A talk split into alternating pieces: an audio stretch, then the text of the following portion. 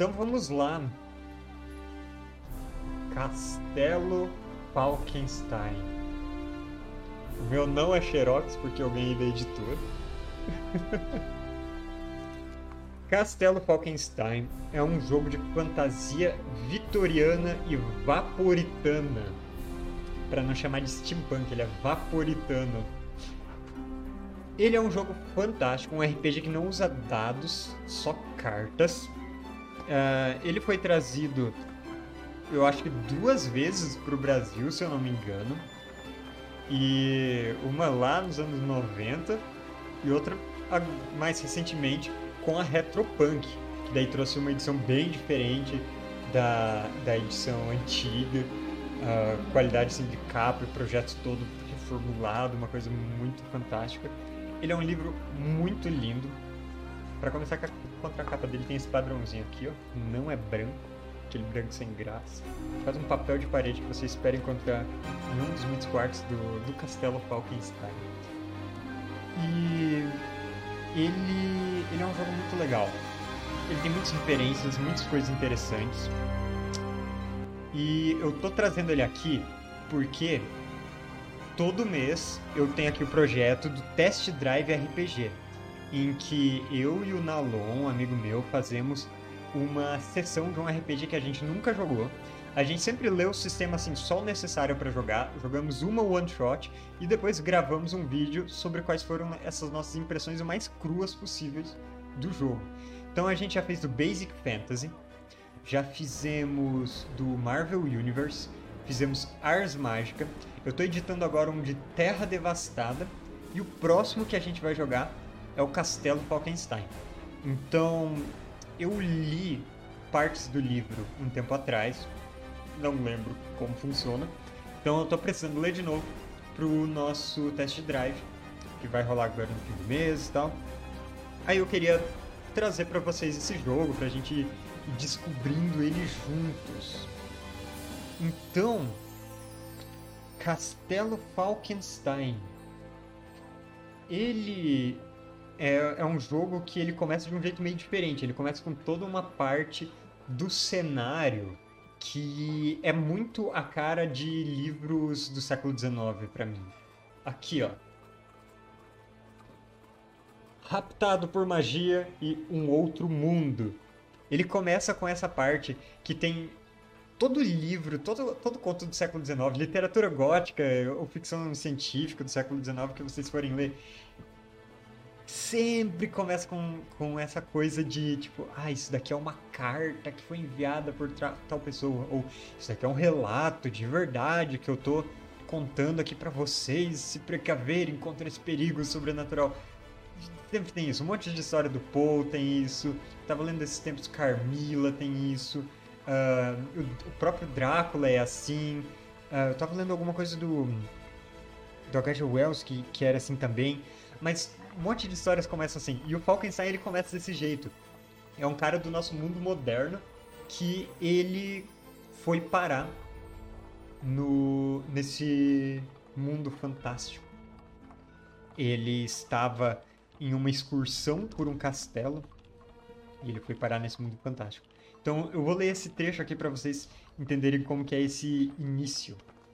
Então ele começa aqui com como se fosse o criador do jogo o Mike Smith falando. Tudo começou com um pacote.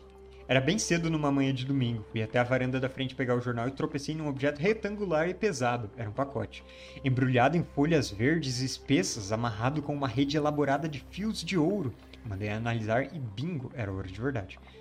Dentro havia um conto rocambolesco de capa espada. Um caderno surrado tomado por uma crônica fantasiosa, deslumbrante e bizarra de um mundo de super ciência vaporpunk, espiões e feiticeiros, nobres feéricos, heróis intrépidos e romantismo de verdade. E a melhor parte era que eu conheci o herói. Vocês têm em mão o último vestígio conhecido do meu amigo Thomas Edward Olam, um calhamaço de páginas amareladas e pautadas, folhas antigas de velino e ilustrações em papel canson. Isso é tudo que resta de um artista brilhante da indústria dos jogos eletrônicos, alguém que desapareceu há mais de dois anos durante um passeio de férias pela Europa que deveria ter sido tranquilo. Então, é tipo o cara falando que ele recebeu esse pacote desse amigo dele que desapareceu e que aqui ele conta essas histórias fantásticas. E aí a parte desse amigo contando começa assim: Caro Mike, não estou morto. Agora que esclarecemos essa parte, eu sei, eu sei, você provavelmente está aí sentado lendo essa carta e pensando: mas que diabos aconteceu? Pensamos que tivessem sequestrado ou coisa pior.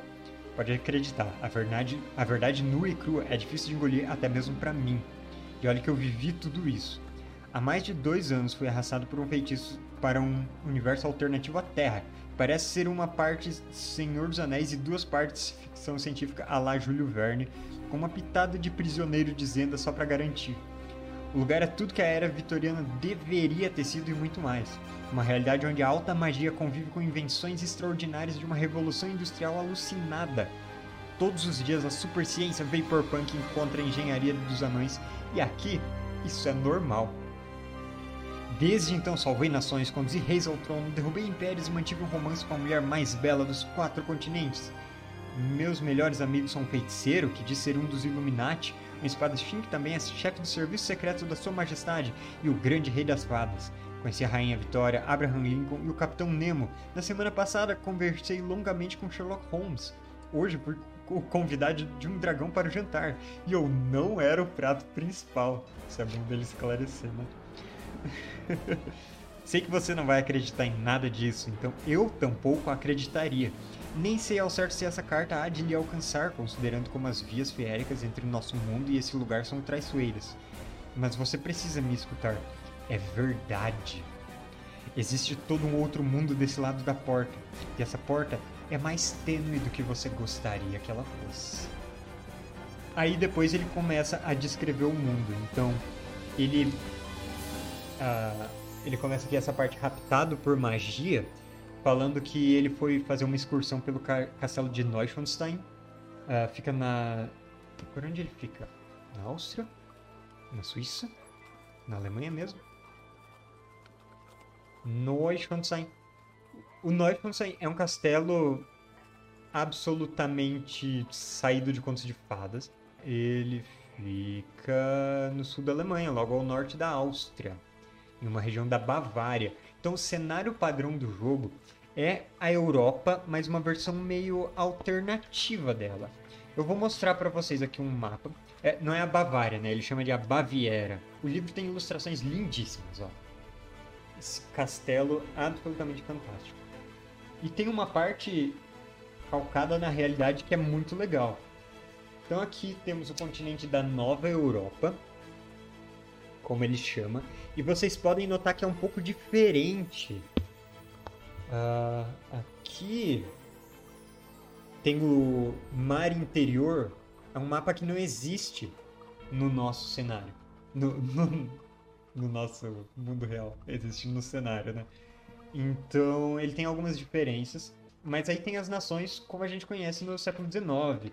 Ele descreve aqui o reino da Baviera, o Império Austro-Húngaro, o Segundo Império, que é a França, o Império Britânico, a Prússia, o Império Russo.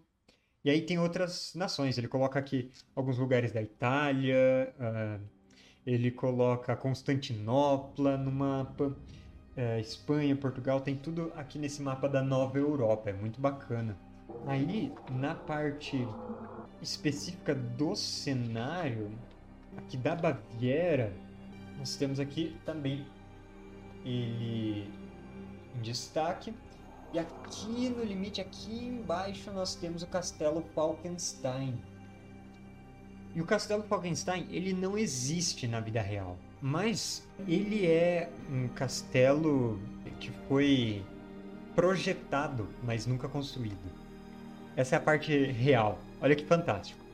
O rei Ludwig II da Baviera, é, aqui ele chama de rei Luís ele foi chamado de Luiz o Louco no, no, no, no final da sua, da sua vida, uh, mas ele também tinha outros títulos, como o Rei Cisne ou o Rei dos Contos de Fadas, porque ele era um cara que não estava muito interessado em governar.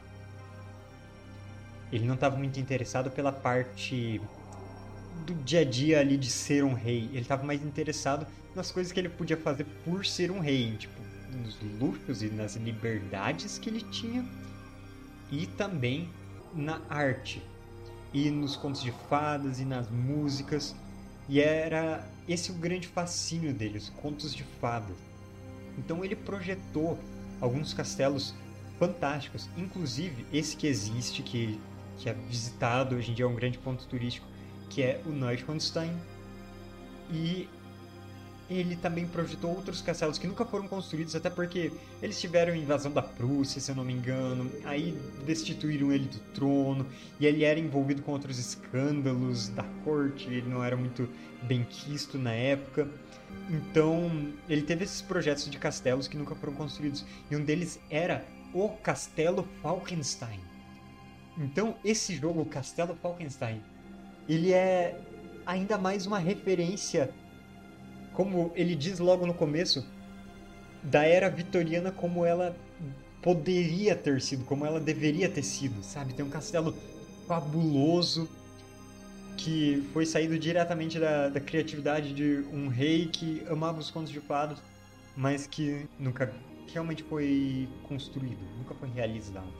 Então, Falkenstein é um jogo de uma versão idealizada da Europa é aquele tipo de versão idealizada em que fazer as críticas muito dignas e justas ao período acaba ficando um pouco de fora do escopo do jogo. Ele não é um jogo em que ele é, é feito para ser crítica social foda, lacradora, sabe? Tem outros jogos mais, mais adequados para isso. Ele é mais tipo ficção escapista nesse sentido mesmo, porque ele é realmente inspirado em um rei que não se importava com a parte mundana, que ele gostava só da parte fabulosa de ser um rei. Uma coisa bem peculiar que eu descobri um tempo atrás sobre o rei Luís II é que ele tinha muitos casos com a corte dele, muitos casos amorosos, ele era homossexual. E ele, aparentemente, por ser rei, não era punidos socialmente como outras pessoas eram numa época em que a sociedade europeia era tão conservadora ainda mais que alguns lugares ainda são hoje. Mas ele tinha essa fama. Ele era bem íntimo dos guardas dele. Então, por essas e outras, ele acabou sendo tirado do poder, mas ele continuou com todas as regalias de ser um ex-rei a vida toda. E essa é a vida que se torna ainda mais fantástica aqui do Rei Luís, já que ele é um personagem recorrente e tem muitas personalidades reais e inventadas que fazem parte desse mundo. Então, a gente viu aqui que tem os locais da Europa. Ele coloca vários personagens nesses locais. Ah, tem um pequeno mapa das partes do castelo, mas tem muita parte inexplorada. É legal que tem um mapa de castelo. Aí ele explica um pouco das pessoas. Tem o Oberon, tem o rei. Oberon é o rei das fadas. Tem a Marianne, que é uma aventureira e cortesã. Então ainda tem aquela coisa de.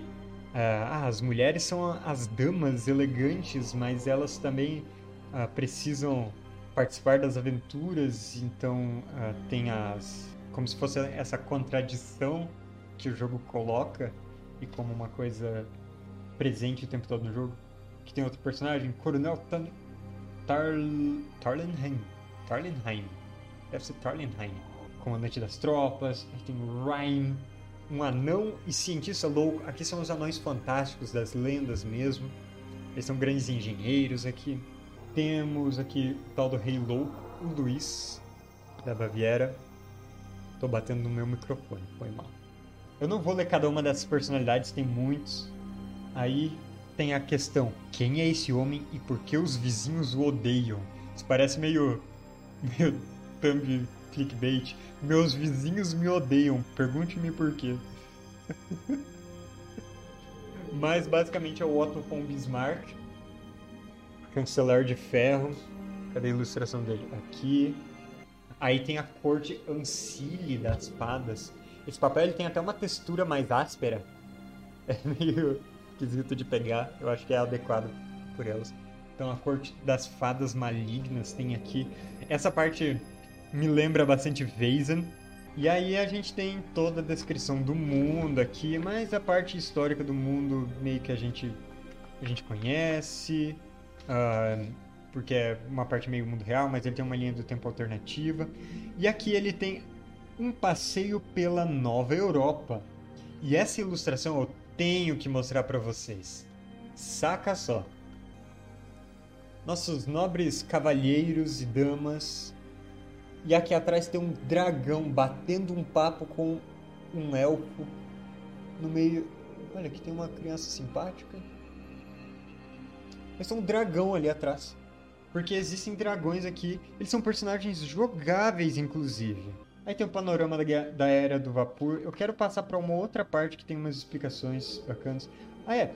E aí tem aqui uma lista de várias personalidades que, e como colocar elas no jogo. Então aqui temos Conde Drácula, Thomas Edison, Dr. Victor Frankenstein, Sherlock Holmes, Lord Kelvin, Abraham Lincoln, Karl Marx, Professor Moriarty, Capitão Nemo, cheio de gente de todos os aspectos da sociedade, reais ou fictícias. E aí a parte da intriga da corte, gênios e cientistas loucos, isso é legal. A ciência amalucada. A tradução do livro é fantástica. É mais um livro da, da Maria do Carmo Zanini e são todos obra-prima. Ah, aqui tem a ciência Vapor Punk. Dá uma olhada. O Vapor Punk. Olha esse carro aqui a vapor, essa rodona gigantesca, meio triciclo. Tem algumas coisas meio Leonardo da Vinci, inclusive tem um suplemento dos cadernos perdidos do Leonardo da Vinci. Eu tenho esse, é muito legal. Aí tem as descrições das criaturas da, das hostes féricas, as fadas menores, aí tem descrições de muitas delas. Papões, duendes, duplos, kobolds, leprechauns, ninfas, pixies. Tem um aqui que eu não sei se fala pucas ou pucas, mas se escreve de um jeito esquisito. E aí tem as fadas maiores, as Damas do Lago, as Assombrações, Sereias e Tritões, Gigantes, Vampiros e as Altas Fadas. Tem as descrições das cortes delas, tudo muito legal. Vista-se a caráter. Aí ele diz como se vestir, descrição da cartola, as botas, a capa ou capote, o terno de tweed. Aí tem toda a descrição da sociedade, essa parte é muito legal. É, e eu vou pular aqui um pouco porque metade do livro é só descrição do cenário, a, pequena, a primeira metade. E essa é a metade colorida do livro. É bem separado aqui. Então a gente vai das páginas coloridas para essa outra página preta e branca do grande jogo. E aqui o grande jogo, a parte das regras do RPG, ele até descreve com uma historinha de como surgiu. Saca só, o príncipe e eu escrevemos o grande jogo. Eu estava numa festa em Cowes, o ponto de encontro favorito da euronobreza aficionada pelo iatismo, e era tarde da noite. As coisas começavam a esfriar e todos já havíamos exper experimentado os jogos de sempre: whist, esconde-esconde, flirt. E os mais populares na alta roda neo-europeia. Exasperado, alguém se lembrou de que eu vinha do outro lado do véu feérico e me perguntou que tipo de jogos de salão tínhamos no meu mundo. Foi aí que comecei a explicar o que eram os RPGs. É como faz de conta, falei. Uma pessoa propõe uma situação imaginária, todos os outros participantes dizem a tal pessoa o que ele ou ela faria nesse caso. Mas que graça há nisso? protestou minha anfitriã. Sabemos muito bem o que faríamos em toda e qualquer situação. Não, não, expliquei. Você interpreta uma personagem boa parte do tempo, um papel que você desempenha diante de tal situação. Como que é então? Finge-se ser outra pessoa? Perguntou um dos convidados. Acho que poderia ter sido Bert, Sua Alteza Real, o Príncipe de Gales. Esplêndido, disse outro. É como uma pantomima. Passei a descrever minuciosamente os RPGs de fantasia e a arte de interpretação, e tudo pareceu correr sem problemas. Até que eu mencionei os dados.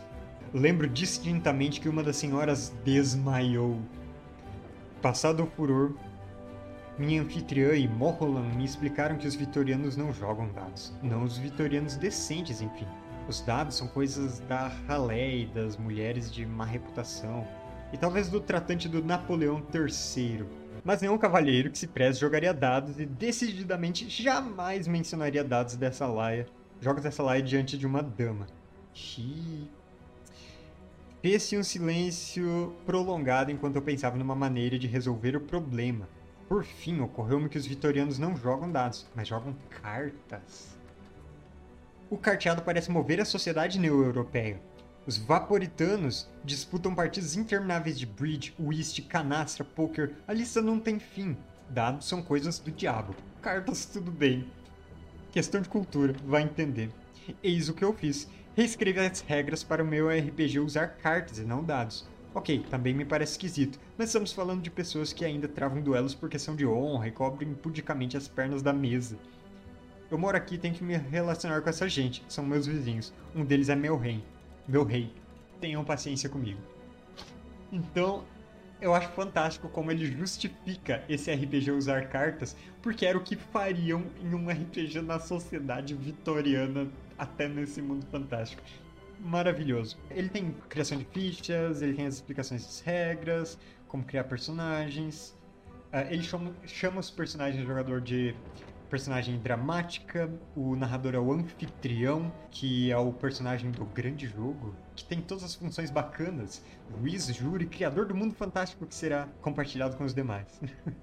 Aí os outros são os jogadores e você usa um diário para fazer o seu caderno. Então, olha só, você vai utilizar um diário, um caderno especial no qual vai registrar as esperanças, os sonhos, os planos e tramas da sua personagem dramática no decorrer de suas aventuras na Era do Vapor.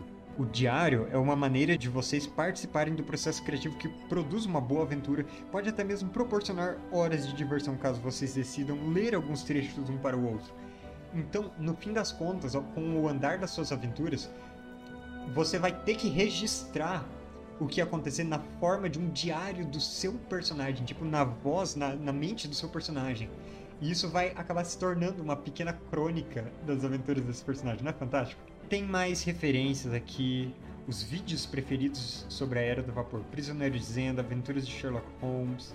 Aí tem várias interpretações diferentes do Sherlock Holmes aqui. O Mundo Perdido, 20 mil léguas submarinas, O Herói Covarde, Robur, Conquistador do Mundo, Primeiro Assalto de Trem James West.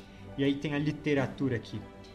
Da Terra à Lua, 20 mil lagos submarinos e a volta ao mundo de 80, em 80 dias. As Aventuras de Sherlock Holmes, O Homem Invisível, Máquina do Tempo, uh, o que mais? O Homem que Era Quinta-feira, a série Flashman, Prisioneiro de Zenda, A Época da Inocência e Oliver Twist ou qualquer outra de Charles Dickens. Júlio Verne na veia, totalmente. E aí, uh, ele tem a descrição das personagens. Então, ele tem várias menções diferentes dos tipos de heróis que você pode ser das Dramatis Persone. Então aqui tem exemplos das personagens dramáticas. Tem uma bela de uma lista. E não vamos ler hoje. A gente vai continuar nossa leitura de Castelo Falkenstein numa outra live, num outro dia. Eu vou encerrar a live aqui hoje. Na próxima vez a gente entra direto nas regras do Falkenstein.